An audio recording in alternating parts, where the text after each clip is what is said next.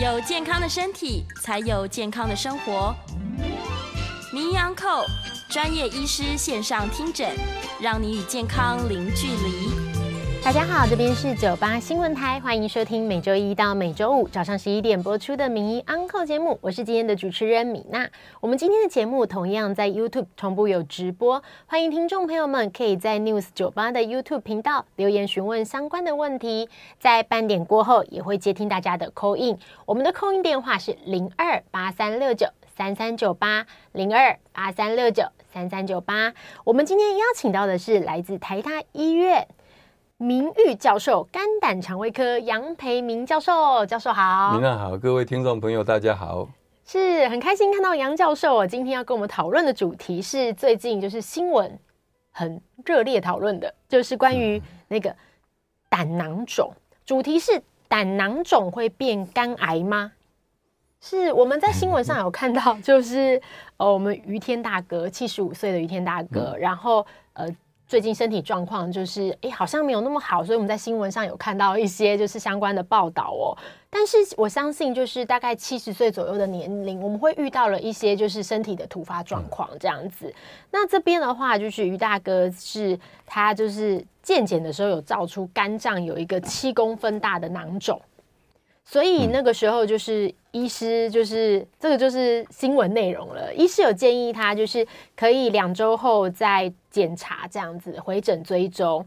那这边的话，就是于大哥的儿子也透露说，诶，因为这个囊肿是良性的，所以只要和平共处就好了。跟我们想象不一样，我们以前都听到啊，囊肿好像就要切掉啊，好像就很危险这样子。但在和平共处的情况下呢，就是。可能因为就是里面有多一个东西，所以比如说像有一些要注意的，像吃饭的饭量就要减少，不然就容易会有胃不舒服的情况啊。感觉就是我们 就是对很不方便，是所以它其实这个是有前兆的，嗯，就是不是一开始就有七公分这么大，就是可能一开始就是生活上有遇到一些困难，比如说他觉得啊以前都可以吃很多，一下就饱了，嗯，然后呢，这样子就很难消化的感觉，跟以前不一样。有讲一个重点嘞，跟以前不一样。之前教授也常常说，就是我们在关注身体健康的时候，好像就是都跟以前不一样的时候，好像就要开始小心哦。对，是。不过呃，余先生这个情况哈，我看他从电视上看是还是很健康的，还是很有精神哈，所以应该是可以放心。至于说这个囊肿，囊肿这个名词哈。是真的，一般国人会比较害怕。我们如果讲水泡，可能会比较安心，听了就比较安心一点。那么水泡跟囊肿之间的区别，其实是我们如果用囊肿，是比较容易呃讲说这个囊肿绝大多数是良性，没有错。但是有少数这个囊肿，它的其中的一部分。可能不是真的囊肿，不是真的水泡，而是有一些实质的部分。那这个实质的部分可能是恶性肿瘤。好，所以关于这个肝脏的水泡，我们要注意的是，呃，比如说用超音波、用这个电脑断层或磁振造影，看看是不是真正完完全全都是一个单纯的水泡。如果是完完全全是单纯水泡，就没有错。是良性的，那么定期追踪的目的只是以防万一，也就是说，会不会这个看起来目前像水泡，其中的一小部分会慢慢长出肿瘤？欸，这几率很少，但是就是为什么要追踪，是这样的意思哈。所以七公分这样的大小呢，在干水泡来说，其实是中等。嗯，我们最大的可以到二十几公分。二十几公分，几乎肝脏的大概三分之二都被占住了，那、啊、这样也日子过得很好。那刚才提到说这个胃口变小，其实胃口变小跟这个水泡或者囊肿有没有关系？这个可能还是要仔细去了解。也就是说，我们如果做这个超音波、做影像的检查，这个跟胃之间的关系是不是真的那么密切？因为你囊肿可以长在左叶、右叶，就是左叶是会比较靠近肝脏，右叶大部分比较不会靠近这个胃部，所以呢，我们现在不是很清楚这个长的位置。那即使长在左叶呢，假如它是往后面、中间，那也比较不会压到胃。所以这个胃口这个有一点变差，这个可能还要再了解一下。哎，这个请这个于先生再跟主治医师哎再了解一下。我觉得未必，因为有的没有肝的囊肿，胃口也不好，胃口也不好哦，这很多因素。是，像我们通常听到囊肿啊，就像刚刚教授讲的，大家都会很紧张。嗯。就是像那个女性的那个，比如说乳房的囊肿，也是大家听到就会超害怕。对。但其实就像教授讲，大部分都是良性，可是还是要做追踪。对。那其实有的时候大家在诊断的时候，比如说知道自己有肝囊肿，可能就会很紧张。他可能是透过健康检查发现的，那他就会想说。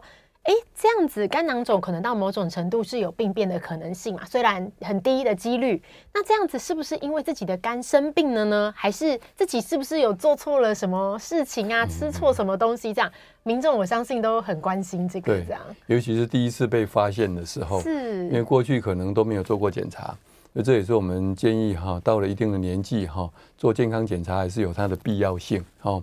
不过大家最怕的就是说，哎，第一次检查就发现了一些从来没有想过的身体的状况。那其实是不要讳疾忌医了。很多的状况，就像我们最近在肝病防治学术基金会在推全民腹超，我们鼓励四十岁以上的国人一年最好做一次腹部超音波检查，因为它可以发现很多各式各样的问题。所以我们在今年像七月二十三号做了全台湾二十四个医疗院所，做了四千六百六十三位国人呢，有百分之八十二有看到所谓的异常，但是还好这些异常呢，绝大多数就像刚才于先生这个水泡一样，是一个良性。但是这个良性我们就放心一点，可是未来会不会怎么样，就是要跟医师好好讨论。比如说最常见脂肪肝。脂肪肝一半以上，哎，我们做这三年哈，都是超过百分之五十脂肪肝。那脂肪肝有没有关系？七十几年，就三四十年前，我们跟病人说没关系，现在不是，因为我们现在越来越多的了解，脂肪肝会脂肪肝炎发炎的炎，纤维化、硬化、肝癌，是这样的三部曲，跟病毒性肝病是一样。所以呢，你说良性的为什么要追踪？其实也就是。以防万一，以防万一啊，最好能够及早有做一些阴应。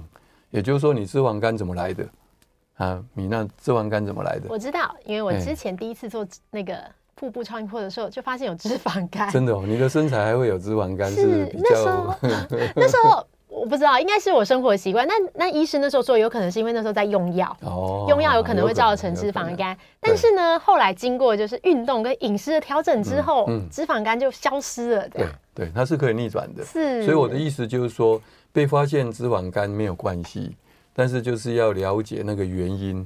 比如说你身材还可以，但是可能常常喝那个含糖的饮料，含糖是常常是果糖。果糖就会在体内转变成三酸甘油脂，就沉积在肝细胞，就变成脂肪肝。所以呢，这个含糖饮料就是不要喝得过多。哎，杨教授其实是想讲，样子嘛，是不是？其实杨教授是想讲最好不要喝，但是想说大家都做不到，不可能的，不可能。是，所以对我我们这样子。我自己觉得有个很有趣的地方，就是我们在节目中访问很多位医师，然后大家都会说啊，每个人的健康状况就是要去比较，嗯、就是这有一个共识，就是如果有改变要注意。然后第二个就是、嗯、大家都说啊，不要喝含糖饮料，嗯，真的它有可能造成各个部位的不同的病。哎，我知道这个现实是困难，是 困难。好，你看国外的什么有名的人物到台湾，他们第一个就说什么我要去喝珍珠奶茶什么等等哈，所以这个已经是世界有名。所以完全禁止是不可能，就像抽烟喝酒一样，我们适量，适量，是偶尔喝一下其实是没关系，但是不要过量，不要过量。哎，大部分是喝白开水是最好，但是有时候享受一下啊，就是有特别的时候 来享受一下是可以的。啊、是这边想请问一下教授，因为刚刚教授有提到说，其实我们慢慢的可以就是。定期做一些健康检查，到了一定的年龄，嗯，一定的年龄，对，一定年龄是几岁？是。一般过去是说五十岁了，那现在如果下修的话是四十岁，是，哎，四十岁以后哈，呃，虽然呃，我们说三十而立，四十而不惑，但四十岁以后身体难免开始在往下，是往下，所以各种各样的状况难免会比较可能发生，所以应该对自己的身体哈要开始关心。嘿，那我们专注的是说，不要害怕发现问题，这有问题就及早来应变，应变，大部分是可以改变的。是。哇，这个真的会让大家很安心，因为真的我发现大家会害怕检查，哎、嗯，对啊，当然，真的，因为本来没事，我在家里好好的，就检查完以后，哇，怎么一堆红字？我可能有这个病那个病，然后生活变得小心翼翼的，会觉得压力很大。但其实就像教授讲的，现在不管你在健康检查中发现了任何的，比如说要追踪啊，或是疾病，其实及早发现都有一些药物可以做控制跟治疗。对，甚至不需要靠药物，对，靠生活中的一些细节。对，那这个细节并不会，呃，真的造成那么大的困扰，是就是一种观念问题，观念的哈。对，开始重视身体的健康，对，对现在就开始这样。是，那刚刚教授有聊到就是关于肝肝那个囊肿哦，嗯、那肝囊肿的话，教授是有讲到说，其实它大部分是良性的，嗯、那就不需要切除。那如果说呃，因为我们在新闻有看到，就是呃，于天于天大哥他的状况是他手术后，嗯，有一个比较专有的名词是。他的囊泡扩散，嗯，囊泡扩散，对，这是在那个应该是在新闻中看到的。不过因为我比较少听到囊泡扩散，囊泡扩散是一个就是需要担心的事情嘛？囊泡扩散是泡泡跑出去哦？不用，那那个囊泡是良性的哦，所以它真的到非开刀不可，这机会很少。真的到非开刀不可的时候，就很单纯的就切掉了。啊，是，对，但是这个几率很少。是，其实我刚刚讲的说二十公分呢，这些水泡已经造成压迫到它周围的器官，造成生活上的不方便。那大部分呢，必要的时候我们是用抽吸，把里面的水给它抽掉。啊，是，刚刚有讲到，因为是水泡，所以里面有一部分是液体，都是单纯的液体，是，好像水一样的液体。就把它抽掉，是，比如说二十几公分抽了以后，说不定剩下五六公分就不会有问题，就持续观察就持续观察，对。是，当然我们抽出来的这个水虽然看起来是很干净，我们还是会送去化验，化验，以防万一。对，是。如果说肝囊肿，因为刚刚其实教授有提到，其实就算是肝肝囊肿变大，也不一定会压到其他器官，大部分是不会。大部分不会，除非真的是非常大，而且非常多。我们讲这个肝的水泡有两类，那比较大的是单纯的水泡。单纯水泡里面，我刚刚讲说很小的部分，说不定不是那么单纯，但绝大多数是单纯的水泡。另外一类叫做多囊性肝病。嗯，多囊性肝病是一种遗传性的疾病。嘿，遗传性疾病的意思就是说，你只要有这个遗传。说不定到了四十岁、五十岁以后，就慢慢出现囊肿，啊，囊泡会数目会越来越多，啊，有的越来越大，啊，占住两边的肝脏都可能，这叫多囊性的肝囊肿。那这个有肝脏的多囊性的疾病，大概有一半可能同时也有多囊性的肾疾病。其实多囊性的疾病里面。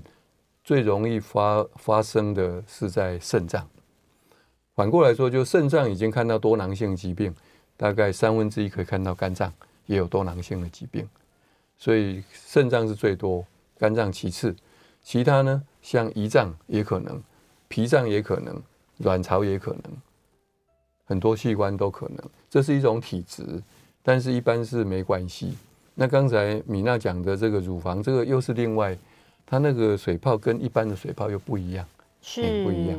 如果说今天我们哎听起来，如果说它不会压迫到其他的器官的话，嗯嗯、所以其实如果除非是健检，要不然其实平常我们不会发现自己有多囊，或是一般不会，除非它真的很大，那你就会看到肚子鼓起来，从、哦、外面这样鼓鼓，已经都看到了，那那表示真的非常多，非常大。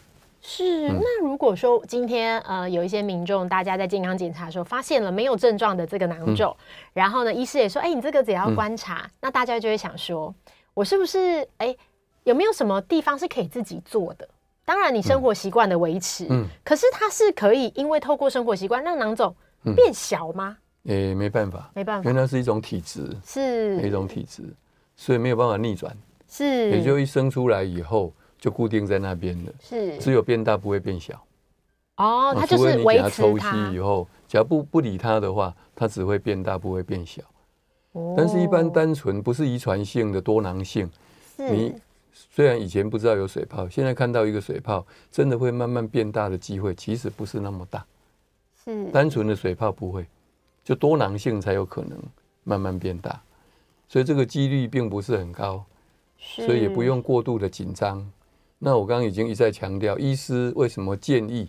病友要追踪，只是以防万一，以防万一。对，就怕说，哎、欸，真的是有不好的东西，它以大部分看起来像水泡来表现，其实它在比较深层的地方是有潜在有不好的，所以我们就追踪，哎、欸，这样而已。是，刚刚教授有提到，就是肝癌三部曲，就是你肝会先有一个，比如说你肝硬化啊，嗯、或是刚刚讲到的脂肪肝，嗯、然后它会有发炎。然后慢慢的到下一个步骤，可是听起来好像这个肝囊肿没有在这些三部曲里面，没有，没有，它不在三部曲里面，没有，没错，肝囊肿没有在肝癌三部曲里面，就是，所以我们发现了，就是要好好追踪，就可以不需要太担心，对，就当做健康检查就好了，不必有太多的压力。是，如果今天就是呃，我们自己在就是呃，会有一些呃遇到的患者，他可能会觉得说。啊，他还是觉得这样压力很大，他心里就是觉得压力太大太大了，想要把它处理掉。是是，如果这样子，通常这样是可以的吗？但处理的方式有什么？不用，不用，不用。我们外科医师绝对不会为这个开刀，是，就是会做抽吸，但是不会去真正必要的时候才抽吸，是，也没有必要也不会随便去抽它，增加感染的机会。对，其实是这样。有的时候我们很想要把某一件事情处理掉，但是其实我们在处理这件事情的时候，像教授讲的，你可能会本来没有事，你可能手术的过程，或是可能感染或者什么，反而更危险呢。对，是一动不如一静。嗯，我主要是根据专业的观察了。是我们过去对这个水泡或者是肝的水泡、肝囊肿，我们从有超音波的年代到现在已经四十多年，民国七十年到现在。已经一已经到一百一十二年，我们经过那么多这个观察，这个病友的水泡，我有非常多的经验，所以知道说它不大会造成什么问题。是，哎，所以要相信医师。哎，没错，真正要注意的时候，我们会提醒，会提醒病友注意。是我们这边看到在 YouTube 这边的留言，也有一些听众有开始询问，就是跟就是肝胆肠胃相关的问题哦。我们这边看到有一位就是呃听众询问说，哦，这个是呃吃打了就是三次雄性激素等类固醇来增肌，嗯，这样那这样子之后会有可能就是变成肝癌三部曲吗？没有这样的报告，目前没有这样的研究，对，是，所以就不用太太担心。不过一般除了运动员哈可能会这样以外。大概一般人不会用雄性激素来增加肌肉吧？哦，嗯，哎，是，所以不会，通常不会。就是其实我们遇到这样的情况，还是可以跟医师讨论一下。对对，当然，对对对，会比较安息。然后这边我们也有听众提到说，就是含糖饮料如果不要时常喝，就不会想喝。好，这个谢谢。真的，我不知道，因为我不喝这个，所以我我不知道一般人的心理。不过我知道大家很喜欢喝，尤其年轻的一代，包括米娜在内。哎，我不喜欢喝。啊，你不喜欢，所以你不是年轻的一代吗？开玩笑。是，我觉得就是含糖饮料很神秘，就是如果你一直喝一直喝，都会觉得越来越不甜。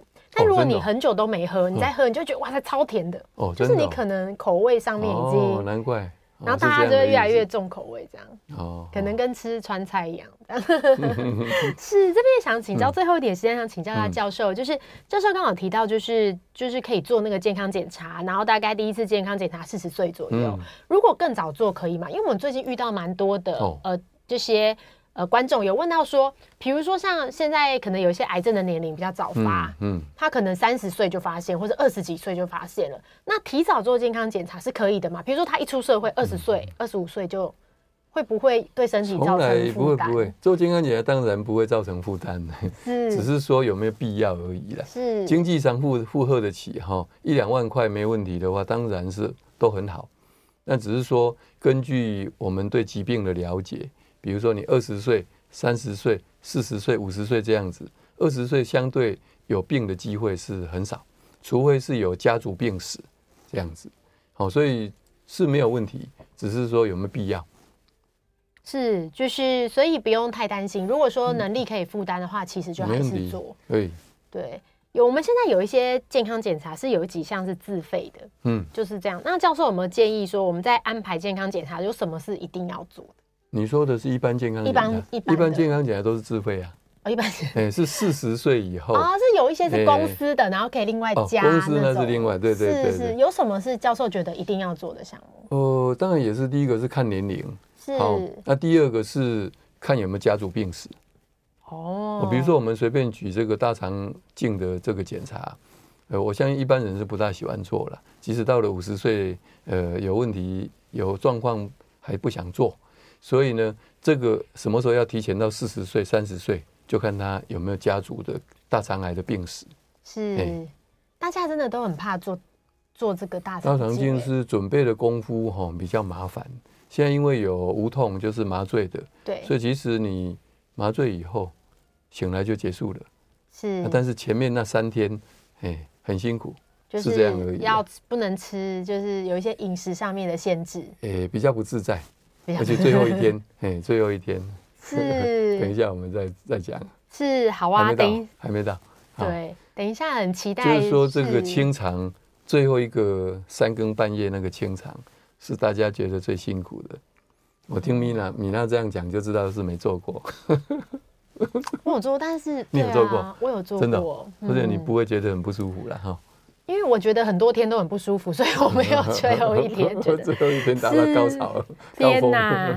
好的，那我们这里先休息一下，我们等下广告过后来接听大家的电话。我们的电话是零二八三六九三三九八零二八三六九三三九八。大家好，欢迎回到九八新闻台迷 Uncle 节目，我是今天的主持人米娜。接下来我们会开始接听大家的 call in 电话，我们的 call in 电话是零二八三六九三三九八零二八三六九三三九八。我们今天邀请到的是台大医学院名誉教授、肝胆肠胃科的杨培明教授，杨教授好。大家好，是刚教授跟我们分享了很多，就是就是关于那个肝囊肿。对，因为我们大家会发现，就是常听到肝囊肿啊，是什么什么囊肿、肾囊肿，就会觉得很害怕。但很很感谢，就是刚刚教授有跟我们说明，就是囊肿其实不是一个需要太害怕的东西，嗯、是它并没有在这个肝癌的三部曲里面，它并没有在里面。对，是，但是大家还是要小心肝癌三部曲，有一些是我们常常听到的，比如说像脂肪肝，嗯，对，我们很常听到，但没想到它竟然是肝癌三部曲里面的其中一环。对。对，所以大家要特别的小心。那我们刚刚聊了，聊到后面有聊了许多，就是教授给我们带来的那个很正确的观念。其实有一个就是健康检查，嗯，对，就是其实我们的能力可以负担的话，就是要呃尽量的，就是每一年做健康检查，然后就是从健康检查里面可以发现到，就是有没有一些早期需要观察的疾病。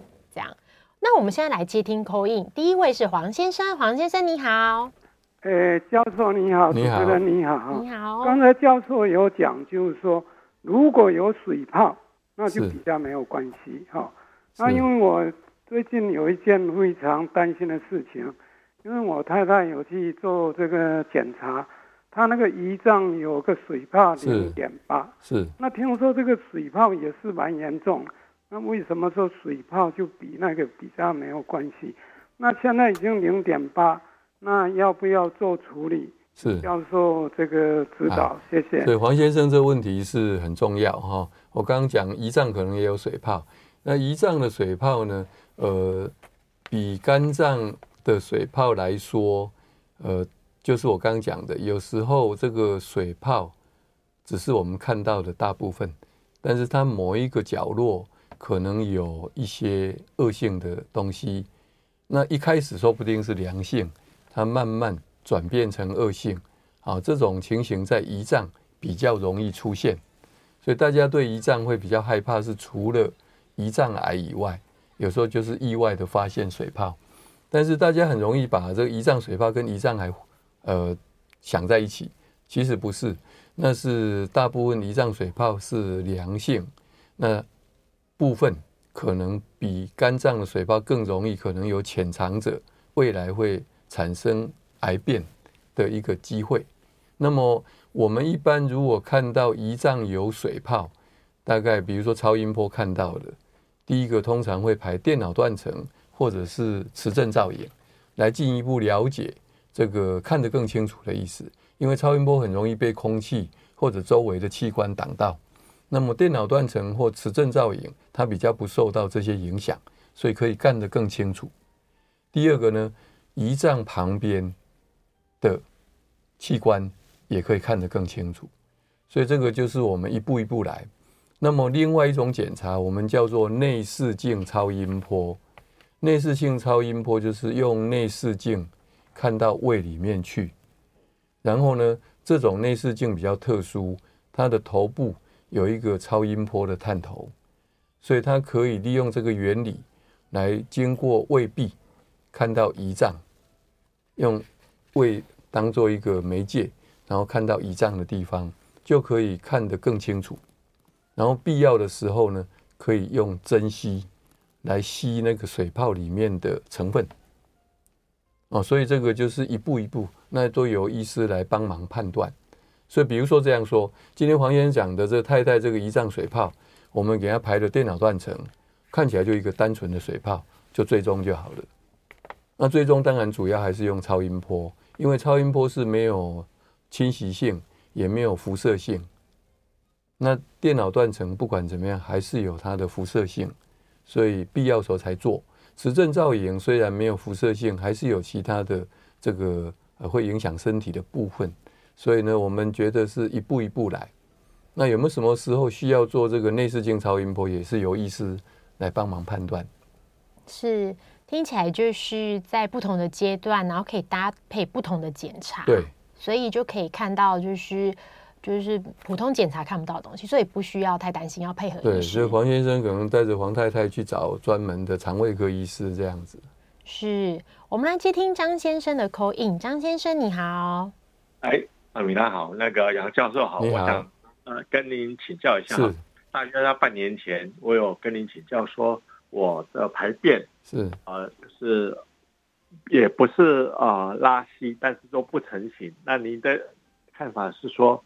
可能是我的蔬果类吃的太多，那后来我调整了饮食习惯之后，最就是最近这三个月来呀、啊，这个排便就是有成型啊、呃，也很时间也很固定，每天排。啊、呃，但是有个现象就是，啊、呃，它的粗度大概两根手指，然后长度就可能会到三十公分，整个一根哦不不断，请问这是？呃，又又变成什么样的状态呢？我需要注意什么？如果成型以后哈，这个粗细当然是值得关注了哈。但是我们人的这个排泄哈，经过肛门口的时候，这个括约肌的关系，有时候大小会有受到影响。那所以呢，我们不是只有看这个粪便的大小，就直径的大小，还要看排泄的次数。如果今天我们刚才张先生讲，市场可以整条大便这样出来，其实一般是没有问题。有担心的是，有时候就一小段一小段出来，好像挤牙膏一样，挤一点点，挤一点点，而且这要分成不同次的排便，那这个就叫做大便习惯改变。这样的话呢，我们必要时候还是要排大肠镜的检查。不过张先生刚才讲的这情形，听起来好像还好。不过必要的时候，我们建议张先生还是看肠胃科医师呢，跟他好好的讨论，把我们张先生的情况呢仔细跟医师来报告，让医师来做判断。是，所以其实我们每天的就是生活中，比如比如说像排便习惯，嗯，都可以就是看到我们的健康状况。对对，是。如果今天刚刚教授讲到一个排便习惯改变，嗯，就是如果你本来都是这样，然后你变了。或是说，刚刚教授有讲说，你你可能不是很顺畅，每一次都要一点点、一点点，然后要分次这样子，这样要特别小心。你就要小心，没有错。是，在台湾其实很幸福，因为我们台湾做大肠镜呢，虽然现在排的比较慢一点，因为现在做的太多了。不管怎么样，比起国外是方便的多。所以呢，其实台湾只要有身体上的不舒服的情况，随时请教医师，医师安排检查一般是不会太久。是，哎，所以我我建议还是多必要的时候多看看医师。假如自己发现有一些改变的话。是，相信刚刚大家就是都会有时候大家会很害怕做大肠镜。先第一个是因为前面的那些前置作业，刚刚教授讲就是有点有点辛苦。哎，不过刚刚工作人员说他觉得还好，因为现在跟以前的那个方式不一样。诶，现在我们发现低渣哈，好像可以吃的东西还蛮多的，不是想象中什么吃什么白吐司什么什么三天都吃这个大概会会吃腻的。现在好像低渣很多多样化，甚至还可以吃生鱼片。哎、欸，对呀、啊，我，我没想到说要做大肠镜还可以吃生鱼片等等，所以这个低渣饮食现在已经不成问题。那最重要的是最后一天的半夜要起来清肠，这个是对大家比较辛苦的一件事。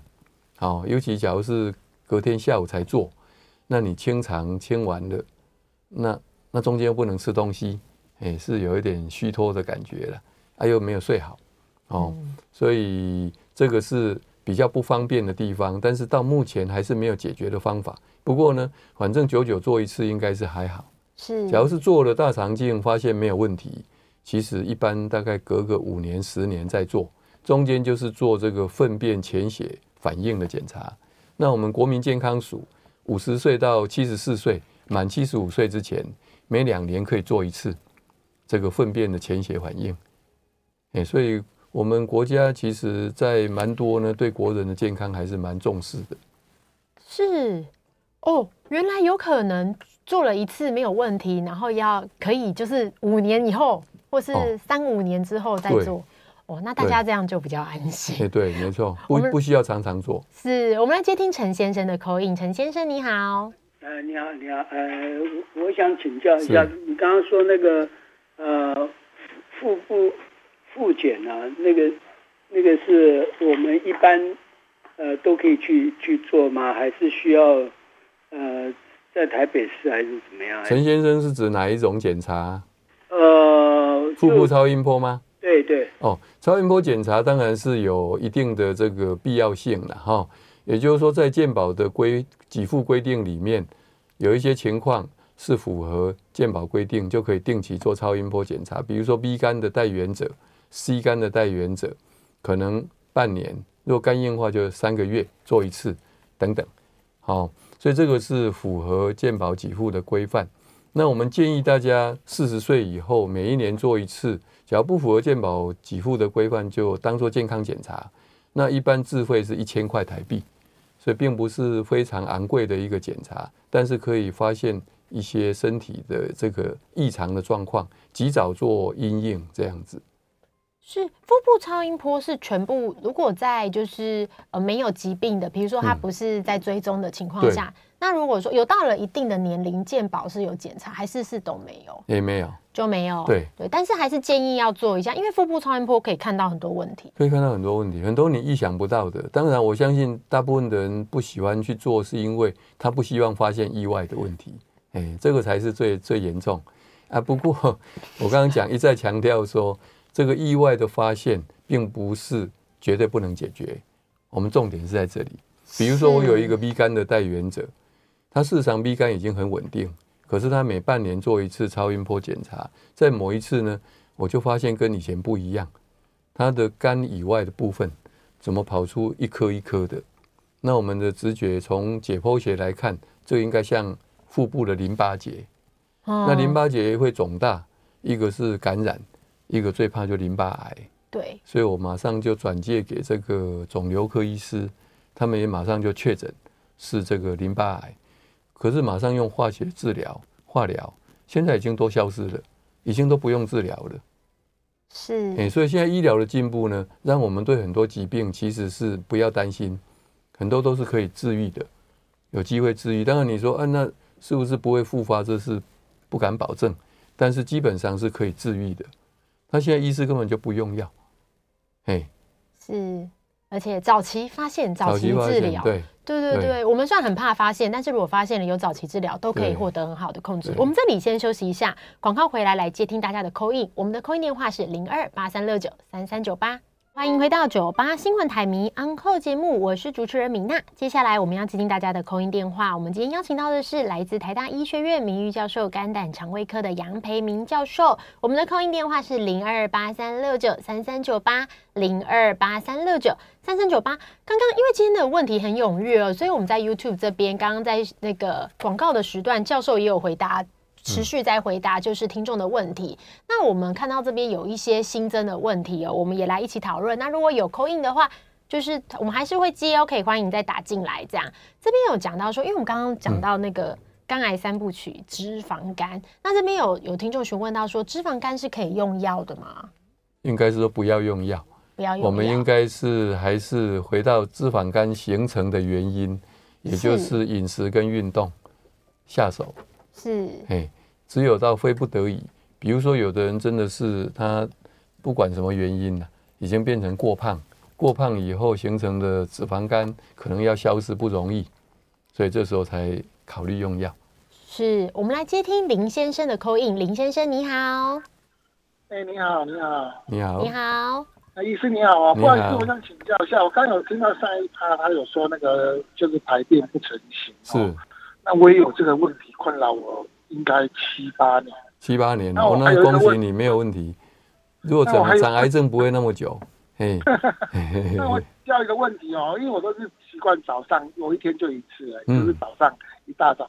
但是如果我如果就是早上它变异来的时候，我没有及时去排的话，嗯，我会相当相当的痛，相当好像整个要冲出来的感觉，那不知道是什么原因。那是肠子在收缩。收缩，他一直要把便挤出来，嘿，那算不是什么不好，那不是什么不好，那就叫你赶快去排便，嘿，哦，那我长期不成型应该是没有什么，长期不成型，如果七八年听起来是没有关系，假如这个没有改变的话，如果说今天呃变成次数非常多哈，那还是要小心的意思。还是定期可以做一下大肠镜的检查。嗯、我们来接听吴先生的 call in。吴先生你好，哎，教授好，你好，你好，主持人好。我我那人在九月十三号在宜兰阳明医院进行了腹腔镜的手术，哦，切除了那个肺部的一个肿瘤。是。那术后两天哈，因为一切都正常，那所以就出院回家了。那回家之后，我们就想要在饮食上面哈。给他做一个呃进补啊，这样子。那第一天我们用了那个低基金，那第一天喝下去之后，一天喝了三包，但早中晚总共喝了三包，第一天还好。哦、那第二天陆陆续续开始哦，就腹部就出现会疼痛，然后泻肚子的状况。嗯嗯。那持续到每天，那从此开始我们低基金就停掉了。对。然后接着。我们就开始就是呃煮稀饭啊，嗯、就是不含油的，嗯，稀饭高丽菜这样子啊，就避免让他接触到油的这方面的东西。对，那腹泻情况有稍微呃好转，嗯。啊，但是我一旦今天换了，假设嗯。多吃了一点水果哦，假设水蜜桃啊类似或水梨嗯。这种东西，他腹部腹腹痛会加剧啊，接着。又疼痛，嗯，好，那这段期间快一个礼拜了，我有在外面诊所，可能我跟外面诊所的医师哈讲，我太太因为开过肿瘤哈，嗯，不晓得是因为他们有这方面的顾虑呢，开药很保守。那有一家诊所开了一个药品，药品名称叫做 DICETEL 一百 mg 的这个药，而且就就只开一颗。早晚两次，嗯，那吃下去之后也没有好转，嗯，那请教授哈，嗯，呃，就就您的专业哈，嗯，看可以给我们一些什么方面的建议，嗯，当然今天我太太下午，嗯，她就要回阳明医院回诊，哦，这样子，是听起来也不是那么复杂哈，意思就是说现在是因为肺的肿瘤开刀，它是属于胸腔嘛哈，所以跟腹部是没有关系，只是术后就是喝了低鸡精以后。那低鸡精照理说应该也是很单纯的一个食物了哈，那可是每一个人体质不一样，所以这个就引起了这个腹泻的情况。那么现在这问题回到腹泻是什么原因？然后，呃，如果是对这个食物不适应引起的这个腹泻，照理说它慢慢就会改善。那么问题是这个改善的时间要多长？可能每一个人不太一样，每一个人不太一样，所以可能目前可能就是第一个，当然是找肠胃科医师哈来这个观察。那医师有时候不敢用太强的药，是觉得这个病情应该没有那么严重，意意思就是说他可能自然会慢慢改善，用药只不过是协助一点，所以为什么会开得比较轻是这样，用太强说不定反而变成便秘又不好哦，所以刚才呃这个。李先，刚才是吴先生，吴先生讲的那个药，我我一时听不出来是什么，有可能是减少肠胃蠕动的一个药物。好，所以呢，还是持续跟医师来这个呃配合哈。我是相信病情没有很很很严重，所以吴先生不用担心。不过持续跟医师来沟通，然后让他慢慢自然的改变，因为这里面还牵扯到我们开完刀以后心情还是。受到影响，虽然是很容易就把它切除掉，可能还有很多的自律神经失调的因素在内，也不一定。哦，所以时间应该可以解决。哦，祝福早日康复。对对对。好，欢迎这个我们来接听陈小姐的口音。陈小姐你好。啊，大家好。好。我想请问教授说哈，我吃那个治治疗胃幽门杆菌的抗生素，造成我的舌头变黑。那那个要多久才能消退？还是都永远都这样子的存在？呃，应该是慢慢会消失，哎，不会太久才对。嘿，它也不是每一种药都会，可能有很少数的抗生素会造成这个情况，所以不用担心啊。那跟跟这啊啊，你说有什么？两三个月了，两三个月了，真的、哦、有那么久？舌头还是？一样的感觉。好，那你舌头的部分哈，如果是这样的话，我是建议先看耳鼻喉科看看。你有没有看过耳鼻喉科？没有呢，因为我大概十月十月中旬会回去做那个肠胃科的复复检。对，这样子。一个当然是说即将要看 这个肠胃科哈，所以先请教这个原来的肠胃科医师。哦。另外也可以看耳鼻喉科医师。看他们对舌头这一部分有没有什么他们的看法？那那这种情况多见吗？不常见，不常见，不常见。但是持续三个月比较更更少见。哦哦，好好，谢谢。哎，那我们跟这个有关一个就是燕良有问这个呃巴瑞特氏症哈，这个食道这是一种比较。特殊的这个胃食道逆流，那停了这个 PPI 的治疗以后，会不会反弹胃酸？理论上是不会，但是就是持续观察，看看到底这个症状有没有在出现。哈，那信宏有问这个新的这个我们抑制胃酸的要 PCAB PCAB，这个从日本研发出来，那么日本已经好几年，台湾是这几年才引进。但是没有健保，这个是一样是抑制胃酸的，所以如果是用一般的 PPI 没有效，是可以考虑用这样的药。不过它是自费的药物，是可以跟医师讨论看看。对，这边有讨论到，就是刚刚医师讲的内视镜超音波。呃，它它是原理是不一样的哈，所以不是所谓高阶或低阶的哈。呃，我们一般就是 CT。或者是 MRI，就是电脑断层或磁振造影，它的原理跟我们内视镜超音波的原理是不一样。那唯一有差别的是，内视镜超音波它必要的时候，我们可以伸一个针进去到内视镜，然后经过探头去做针吸的这个动作。那一般的电脑断层、磁振造影是没办法，是这样的差别。是。我们最后一点时间，只剩下一分钟的时间，教授要来呼吁大家做健康检查。呃，对我我个人觉得健康检查呢，对大家是很重要。我我也知道大家不喜欢做健康检查，是因为担心发现很多意外的情况。不过现在医疗很进步，所以很多意外情况其实都是有办法治疗的。特别是早期发现的话，甚至可以治愈。是因为我们其实刚才在接 call in 的过程，发现大家其实都有一些，就是有一些害怕的地方，因为大家发现不一样，都会觉得很恐惧，然后也不敢检查。对。可是其实教授在听完之后，发现很多问题，就是其实是你觉得生活中很常见的、啊。对。都是哎，有人休息一下就会好，或观察一下就会好的。对。对，所以我们可能因为太过恐惧，然后不敢做检查，其实才是比较害怕的事情。也对，我们还是比较怕，万一有问题太晚发现，其实是比较不利。是这样的意思，所以早期发现、早期治疗，对，然后要维持好的生活习惯、饮食跟运动，这就一一念之间而已。是，谢谢大家。今天非常感谢，就是杨培明教授跟我们的分享哦。我们今天的节目就进行到这里，我是米娜，谢谢大家的收听，我们下次见，拜拜，再见。